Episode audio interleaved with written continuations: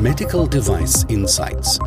Ein Podcast des Jona Instituts für Medizinproduktehersteller, Behörden und benannte Stellen.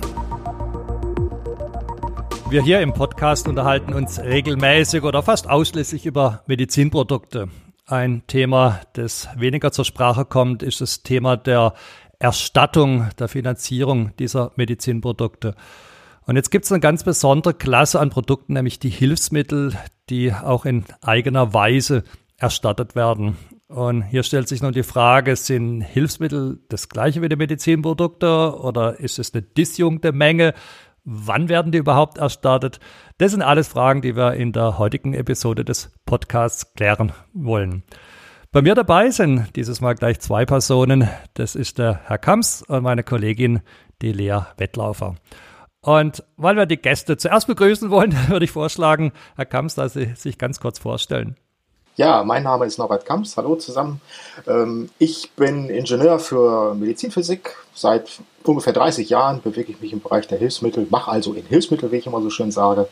Und ähm, ich bin beratender Ingenieur, das heißt, ich berate Firmen, ich unterrichte ein klein bisschen, ich mache sehr viel Fortbildung und die Hilfsmittel sind mein Steckenpferd, weil das ist das spannendste Thema im Medizinproduktebereich. Ja, da tauchen schon erste Antworten auf unsere Fragen auf. Ich freue mich schon. Ebenfalls haben wir dabei die Lea Wettlaufer. Lea, sag noch ganz kurz was über dich und vielleicht über den Kontext, warum es so wichtig ist, dass du heute mit dabei bist. Danke, Christian, und hallo zusammen. Ja, ich äh, bin Teammitglied im Clinical Affairs Bereich am Jona-Institut und unterstütze unsere Kunden mit Schwerpunkt bei der Erstellung der klinischen Bewertung und dem klinischen Kontext zu den Medizinprodukten. Und warum ich hier heute dabei bin, ähm, ist deswegen, weil ich gerne mitteilen möchte, wie die klinische Bewertung im Bereich der Hilfsmittel helfen kann. Ja, dann steigen wir doch mit der Frage ein, die schon so ein bisschen anklang. Also, wie grenzen sich Hilfsmittel und Medizinprodukte voneinander ab? Oder sind vielleicht Hilfsmittel immer Medizinprodukte? Herr Kamps, wie würden Sie das gegenüberstellen oder äh, einander abgrenzen? Ja, das ist eine ganz, ganz schwierige Frage, weil so ganz einfach abzugrenzen ist das gar nicht. Also es sind beides Produkte. Es sind beides sächliche Gegenstände. Software zum Beispiel kann auch ein Hilfsmittel sein. Alles Dinge, die wir natürlich auch bei den Medizinprodukten haben. Allerdings gibt es ein paar Besonderheiten, die durch die Rechtsprechung, durch das Gesetz definiert wurden. Hilfsmittel dienen immer der Sicherung der Krankenbehandlung, der Heilbehandlung. Dann wird man sagen, machen Medizinprodukte doch auch. Aber Behinderungsausgleich, Vorbeugung einer Behinderung, da kommen wir schon langsam in so einen Bereich hinein, wo es dann bei Medizinprodukten manchmal schon eng wird. Medizinprodukte sind seltenst Produkte, die auch die Pflege erleichtern, den Pflegebedarf verhindern, zumindest in diesem Sinne, wie die GKV es versteht. Also hier diese selbstständige, selbstbestimmte Nutzen unter Umständen, dass sie im Einzelfall erforderlich sind. Also ganz, ganz andere Anforderungen eigentlich eher von einer rechtlichen Seite her. Wir haben natürlich viele Hilfsmittel, die auch Medizinprodukte sind, ganz häufig. Aber es gibt eben auch viele Produkte, die keine sind. Nehmen wir Therapiedreiräder für Kinder, Adaptionshilfen für Haushaltsgegenstände. Wenn Sie irgendwelche Bildschirmlesegeräte für blinde Menschen zum Beispiel haben oder sehbehinderte Menschen haben. Hausnotrufgeräte, alles das sicherlich wichtige Produkte im Hilfsmittelbereich, um selbstständig und selbstbestimmt zu Hause leben zu können, aber eben keine Medizinprodukte im eigentlichen Sinne. Kommt halt ganz stark auf die, auf die Zweckbestimmung an, auf die Beschreibung an und da legt der GKV sehr, sehr viel Wert darauf, dass wir das abgrenzen. Können also kurz sagen, Hilfsmittel sind häufig Medizinprodukte, aber eben nicht immer. Das ist eine sehr hilfreiche Antwort. Da geht der Mathematiker gleich die Seele auf. Ja, starten wir vielleicht mal mit rein mit äh, einem Thema, bei dem vielleicht jetzt auch die Seele auf oder zugeht. Das weiß ich nicht. Unserem Lieblingsthema, den Regularien. Ähm, natürlich bei allen Hilfsmitteln, die Medizinprodukte sind, sind klar, müssen wahrscheinlich diese Regularien, die sich an die Medizinprodukte wenden, eingehalten werden. Aber ich vermute mal, es gibt jetzt für die Medizinprodukte auch unabhängig davon noch Regularien, die ja, zu erfüllen sind. Welche wären da besonders wichtig aus Ihrer Sicht, Herr Kams? Naja, definiert wird es durch den Paragraphen 139 im SGB V. Da sagt der Gesetzgeber eigentlich, was ein Hilfsmittel ist, beziehungsweise was ein Hilfsmittel erfüllen muss, um es genau zu sagen. Und ähm, das ist dann wiederum abgelegt, ein bisschen weiter präzisiert worden im, im Hilfsmittelverzeichnis durch den GKV-Spitzenverband. Der hat das also sozusagen interpretiert und äh, die besonderen Anforderungen, die man dann an die Hilfsmittel stellt, das sind einmal Anforderungen an die besonderen Einsatzsituationen, so möchte ich das mal bezeichnen. Also wir haben ja hier keinen keinen gesicherten, keinen geschlossenen, keinen definierten Bereich wie ein Krankenhaus, wie eine Klinik, wie eine Arztpraxis, sondern wir haben ja hier einen Bereich, den wir überhaupt nicht kennen. Wir wissen nicht, wo die Produkte eingesetzt werden. Das kann zu Hause sein, das kann in der Schule sein, das kann aber auch beim Spaziergang im Wald sein. Und das sind besondere Einsatzsituationen, die berücksichtigt werden müssen. Dazu gibt es besondere Anforderungen, zum Beispiel an die Ausstattung, an bestimmte Funktionseigenschaften, so dass auch ein Produkt zum Beispiel dann auch äh, unabhängig von irgendwelcher Energieversorgung dann genutzt werden kann. Der Lieferumfang spielt eine ganz, ganz große Rolle. Auch da gibt es Anforderungen wiederum vom GKV-Spitzenverband, dass ganz bestimmte Dinge enthalten sein müssen oder auch eben gar nicht enthalten sein dürfen, weil sie eher dem Arzt dienen. Dann wäre es ja kein Hilfsmittel mehr, denn es soll ja dem Patienten dienen. Ähm, häufig sind es keine Einmalprodukte, die der GKV-Spitzenverband möchte, sondern eher Produkte, die in den Wiedereinsatz gehen, die wieder aufgearbeitet werden können. Ähm, das hat wirtschaftliche Gründe, dass man sagt, das ist wahrscheinlich günstiger auf Dauer gesehen. Äh, da spielt dann auch rein die Reinigungsfähigkeit. Ähm, natürlich müssen Hilfsmittel zu reinigen sein, genauso wie auch Medizinprodukte, aber eben mit haushaltsüblichen Mitteln, also mit dem üblichen Waschmittel, was wir zu Hause haben, mit dem üblichen Spülmittel, was wir zu Hause nutzen dort halt das nutzbar und die Produkte reinigen können. Laiensichere Bedienung, ganz, ganz wichtig. Natürlich, wir haben hier Laien, wir haben ganz selten Profis, die das anwenden. Und äh, hier kommen wir wieder in diese wenig gesicherte Umgebung hinein. Also wir haben hier keine, keine Sicherheit in dem Sinne, dass wir auch äh, zum Beispiel immer wissen, wie sieht die elektrische Versorgung aus. Wir haben keine zentrale Sauerstoffversorgung, wenn es zum Beispiel um Atemtherapiegerät geht. Wir müssen alles dezentral haben. Und da eben die laiensichere Bedienung dahinter, das ist der wichtige Punkt. Ja, und ganz, ganz wichtig natürlich, da geht es dann um den medizinischen Nutzen, der in der breiten Anwendung nachgewiesen sein muss. Es reicht nicht, eine einzelne Studie zu haben, sondern es muss sich wirklich in der Versorgung bereits etabliert haben, also etwas Neues, eine neue Untersuchungs- und Behandlungsmethode zu etablieren im Hilfsmittelbereich, das ist verdammt schwer. Und ähm, das wird man auch nicht mit ein oder zwei einfachen Studien sozusagen hinbekommen, sondern hier wird man äh, über viele Jahre Erfahrungen sammeln müssen und erst dann wird es akzeptiert werden für die Hilfsmittelversorgung. Ja, und letztendlich die allerletzte Anforderung eigentlich, das sind die äh, ja, Gebrauchsgegenstände des täglichen Lebens, die abgegrenzt werden müssen. Also das, was wir alle so tagtäglich nutzen. Und das typische Beispiel, ein Medizinprodukt, was wir oft nutzen, was zu Hause jeder hat, das ist ein Fieberthermometer. Aber das ist auch im Sinne der GKV ein Gebrauchsgegenstand des täglichen Lebens. Und deswegen wird das auch nicht vergütet es gibt keine Kostenerstattung für diese Produkte. Ja, das führt uns gleich ins nächste Thema mit rein, nämlich mit der Bezahlung. Aber vielleicht noch eine kurze Anschlussfrage zuvor. Sie haben jetzt vor allem genannt die, ähm, den SGB und die Anforderung des GKVs. Kennt das die Heilmittelwelt auch ähm, solche Dinge wie Normen, wie das die Medizinproduktehersteller auch tun, die zum Nachweis dieser Anforderungen eingesetzt werden könnten oder vielleicht sogar müssten? hier grätsche ich mal ganz schnell erstmal quer, weil Sie haben gerade Heilmittel gesagt. Ja, Hilfsmittel. Definitiv ja. keine Heilmittel. Heilmittel sind Dienstleistungen und äh, da müssen wir ganz stark unterscheiden von den Hilfsmitteln, die immer sächliche Dinge sind. Ja, und natürlich gibt es hier auch Normen. Ähm, es sind aber die bekannten Normen, die wir auch kennen, sei es die 60601 zum Beispiel für die elektrische Sicherheit oder auch andere für, für spezielle produktspezifische Normen.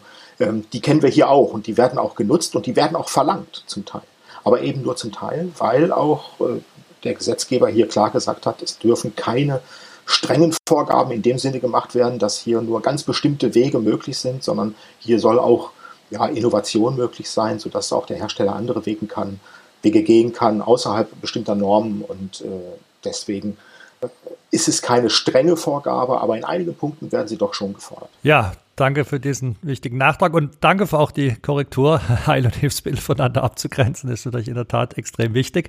Und ja, das schließen wir an zu dem, was Sie gerade gesagt haben. Es geht nämlich jetzt um die Bezahlung, um die Erstattung. Also äh, Sie haben ja schon viel, viele Voraussetzungen genannt gehabt und wer bezahlt es jetzt denn eigentlich letztendlich oder vielleicht auch wie kommt man dann dazu? Ja, das hat erstmal mit dem Hilfsmittelverzeichnis gar nicht so viel zu tun. Das Hilfsmittelverzeichnis ist ähm, rein rechtlich gesehen erstmal nur so eine Art ja, Quellekatalog, ja, wie man, wie man so schön sagt. Also man kann daraus was aussuchen. Aber es hat noch keinerlei Bewandtnis mit der Vergütung. Erst wenn dann später im Einzelfall das Produkt benötigt wird und die Krankenkassen dann auch mit dem jeweiligen Lieferanten Verträge geschlossen haben und das Hilfsmittel dann abgegeben wird, erst dann kann es vergütet werden. Aber die ganze Sache ist eben wesentlich einfacher, wenn man ein Hilfsmittel im Hilfsmittelverzeichnis platziert hat. Und insofern hat das Hilfsmittelverzeichnis doch eine große wirtschaftliche Bedeutung. Also eigentlich die Grundvoraussetzung, man muss eine Anerkennung haben, rechtlich als Hilfsmittel. Und um das sicher zu, dar, darlegen zu können, darstellen zu können, macht sich die Hilfsmittelnummer natürlich ganz schnell bezahlt. Denn wenn Sie immer im Einzelfall jedes Mal zeigen müssen, das ist eben kein Gebrauchsgegenstand, es ist eben kein normales Medizinprodukt, es ist ein Hilfsmittel, dann ist das verdammt aufwendig und das passiert im Einzelfall im Tagesgeschäft einfach nicht. Und das kann man abkürzen, indem man Produkte in das Hilfsmittelverzeichnis einträgt. Ja, und wer bezahlt dann? Die Krankenkassen. Es ist eine Sachleistung. Das heißt, der Versicherte der Krankenkasse stellt einen Antrag bei der Krankenkasse auf Versorgung. Meist geschieht das durch ein ärztliches Rezept, durch eine Verordnung. Und äh, dann wird ein Kostenvoranschlag dazu eingereicht. Das Sanitätshaus, das sich damit beschäftigt, setzt sich mit der Krankenkasse auseinander, schaut in die Verträge und dann wird eine bestimmte Summe vergütet, die vorab ausgehandelt wird. Und das ist dann das, was der Patient bekommt, nämlich das Produkt am Ende.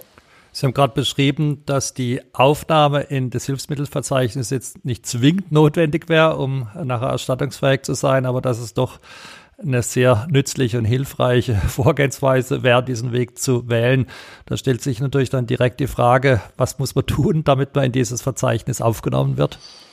Ja, als allererstes mal natürlich einen Antrag stellen. Nichts geht von alleine, nichts geht automatisch. Und äh, der Antrag ist beim GKV-Spitzenverband zu stellen. Der GKV-Spitzenverband äh, führt für alle Krankenkassen das Hilfsmittelverzeichnis. Er beschäftigt sich tagtäglich damit und er äh, schreibt es auch fort. Und hier ist der Antrag zu stellen auf Aufnahme.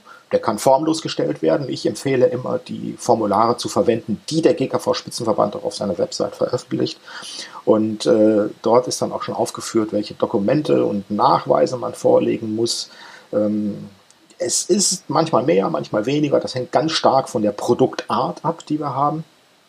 Grundsätzlich aber sind die Regelungen immer auf Basis des Paragraphen 139 SGB 5 äh, die Unterlagen vorzulegen. Und hier haben wir klare Vorgaben, dass der Hersteller zum Beispiel belegen muss für Medizinprodukte, dass eine CE-Kennzeichnung vorliegt, dass er einen Nutzen nachweisen muss, dass er auch die Qualität nachweisen muss. Wie das genau funktioniert, steht eben in diesen Anträgen beschrieben, steht in den Anforderungen des GKV-Spitzenverband beschrieben. Und typischerweise reicht man dann ein Prospekte, Herstellerunterlagen, wie zum Beispiel eine Gebrauchsanweisung, Reinigungsanweisungen, äh, die Kennzeichnung natürlich, das Typenschild, äh, Verpackung, Produktmuster unter Umständen, ähm, spezielle technische Prüfungen müssen, die, die Prüfergebnisse vorgelegt werden, zum Beispiel bei Rollstühlen oder bei äh, CPAP-Systemen werden diese benötigt. Und wenn man das alles zusammengestellt hat, gut auch gegengecheckt hat, das ist die, die wichtigste Empfehlung überhaupt, dann kann man äh, das auch dem GKV-Spitzenverband vorlegen. Und dann nimmt er sich etwa drei Monate Zeit, wird es prüfen und dann bekommt man hoffentlich eine Hilfsmittelnummer zugeteilt. Ja, das wäre natürlich der ideale Ergebnis. Sie haben jetzt gerade einen Punkt auch äh, mit anklingen lassen, aber ich, das Ding muss natürlich auch irgendwie einen Nutzen mit haben und da klingelt natürlich bei mir gleich äh, der Gedanke und die Assoziation Richtung der klinischen Bewertung. Lea, würdest du eine klinische Bewertung jetzt in diesem Kontext als ein nützliches Element sehen, um diese Nutznachweise zu führen? Absolut, ja. Die klinische Bewertung hat ja durchaus zum Ziel oder als das Ziel überhaupt, äh, den Nutzen eines Medizinproduktes nachzuweisen und wird dementsprechend auch ähm, Anwendungsbeobachtungen oder gegebenenfalls auch klinische Studien, Prüfungen referenzieren, die letztendlich dann auch für den Nutzennachweis äh, beim GKV eingereicht werden können, um den Antrag auf Hilfsmittellistung zu vervollständigen. Okay. Was würde man, Herr Gams, machen, wenn es jetzt kein Medizinprodukt ist und man folglich keine klinische Bewertung hat? Was wäre da alternative, äh, das alternative Vorgehensmodell? Ja, dann ist im Einzelfall natürlich auch zu zeigen, dass das Produkt einen Nutzen hat. Und hier muss man den Nutzen erstmal betrachten, sozusagen. Einen Nutzen im Sinne der GKV. Was ist die Aufgabe der GKV? Was, was muss die GKV erledigen? Und ich habe das vorhin schon mal so ein bisschen anklingen lassen. Das ist zum einen die Krankenbehandlung, das ist der Behinderungsausgleich. Da sind wir ganz nah bei Medizinprodukten. Da werden wir häufig welche haben. Aber wenn wir über den Behinderungsausgleich reden, dann kommen wir ganz schnell auch in den Bereich der Teilhabe. Und Teilhabe, das hat nicht mehr unbedingt was mit Krankheit zu tun. Das hat nicht mehr unbedingt was mit äh, einem Medizinprodukt zu tun. Also wenn wir ein Produkt haben, das äh, zum Beispiel einem Pflegebedürftigen ermöglicht, einen Notruf abzusetzen. Dann ist das nicht unbedingt krankheitsbezogen und das muss nicht ein zwingend Medizinprodukt sein. Und hier den Nutzen nachzuweisen, das wäre jetzt das Wichtige. Und das macht man am besten, indem man dann eine ja, Anwendungsbeobachtung erstmal durchführt, indem man zeigt, was passiert hier überhaupt. Also wir haben hier gerade für die Produkte im Behinderungsausgleich, im Teilhabebereich keine so hohen Anforderungen, dass wir doppelblind randomisierte Studien haben, kontrollierte Studien haben müssen, sondern ähm, hier reicht es aus, wenn wir eigentlich auf einer relativ niedrigen Ebene einfach mal zeigen, ja, ist das überhaupt ein Produkt, was selbstständiges Leben, selbstbestimmtes Leben zu Hause ermöglicht? Das hört sich jetzt recht einfach an, ist aber gar nicht so einfach, denn dieses, diesen Effekt zu zeigen, da muss man zwei, drei Dinge beachten. Als erstes natürlich das, was ich schon angedeutet habe, Aufgaben der GKV beachten. Die GKV ist nicht für alles zuständig. Wenn Sie zeigen wollen, dass Sie mit dem Produkt wieder in das Kino können, wieder ins Theater können, keine Aufgabe der GKV. Ja, das bringt gar nichts als Nutzennachweis, sondern Sie müssen zeigen, dass Sie damit einkaufen können, dass Sie damit zum Bäcker können, dass Sie zum Arzt gehen können. Eine Aufgabe der GKV muss erledigt werden. Und das ist der erste Ansatz überhaupt, den man machen muss. Der zweite Ansatz ist dann auch wirklich eine Patientenpopulation darzustellen, wie sie die GKV hat. Ja, also nicht zum Beispiel äh, Daten heranzubringen, äh, die, die, gar nichts mit dieser Patientengruppe zu tun haben. Also wirklich dann auch zum Beispiel auf geriatrische Patienten ausgehen. Und äh, das geht häufig schief. Und der dritte Punkt ist eigentlich, dass man es auch auf unser Gesundheitssystem übertragen kann. Das ist immer ein Problem, wenn man Studien und äh, Beobachtungen aus dem Ausland heranbringt. Das ist natürlich möglich, das ist gar keine Frage. Aber man muss auch hier wieder betrachten, kann man das auf unser Gesundheitssystem übertragen? Wir haben zum Beispiel im Ausland oftmals spezielle äh, Pflegekräfte, die sich mit diesen Produkten beschäftigen. Hier in Deutschland ist aber gefordert, dass es Laien sind, die sich mit dem Produkt beschäftigen. Und auch da muss man darauf achten. Und insofern kann man eigentlich keine pauschale Antwort geben, was ist zu tun. Ähm, individuell zu gucken, zu zeigen, den Nutzen herauszuarbeiten, den Nutzen darzustellen und zwar so darzustellen, dass ich ihn nachvollziehen kann. Das muss nicht auf dem höchsten Evidenzlevel geschehen, das kann auch auf einem niedrigeren, auf einem mittleren Evidenzlevel geschehen, aber dieser muss natürlich passieren.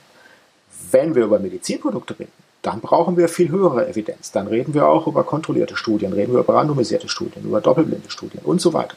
Ja, dann sieht das ganz anders aus, aber die meisten Hilfsmittel eben, wie gesagt, auch im Teilhabe- und Behinderungsbereich unterwegs und deswegen nicht ganz so hoch die Anforderung. Die klinische Bewertung, die wir dann ja nicht haben für diese Produkte, wäre natürlich ideal für solch ein Produkt. Aber die haben wir nicht, weil es wird ja gar nicht gefordert und insofern äh, wird sie uns dann hier auch nicht weiterhelfen bei Medizinprodukten mit einem therapeutischen Nutzen, mit einem medizinischen Nutzen im eigentlichen Sinne, ist die klinische Bewertung sehr, sehr wichtig. Und da sollte sie natürlich dann auch passen.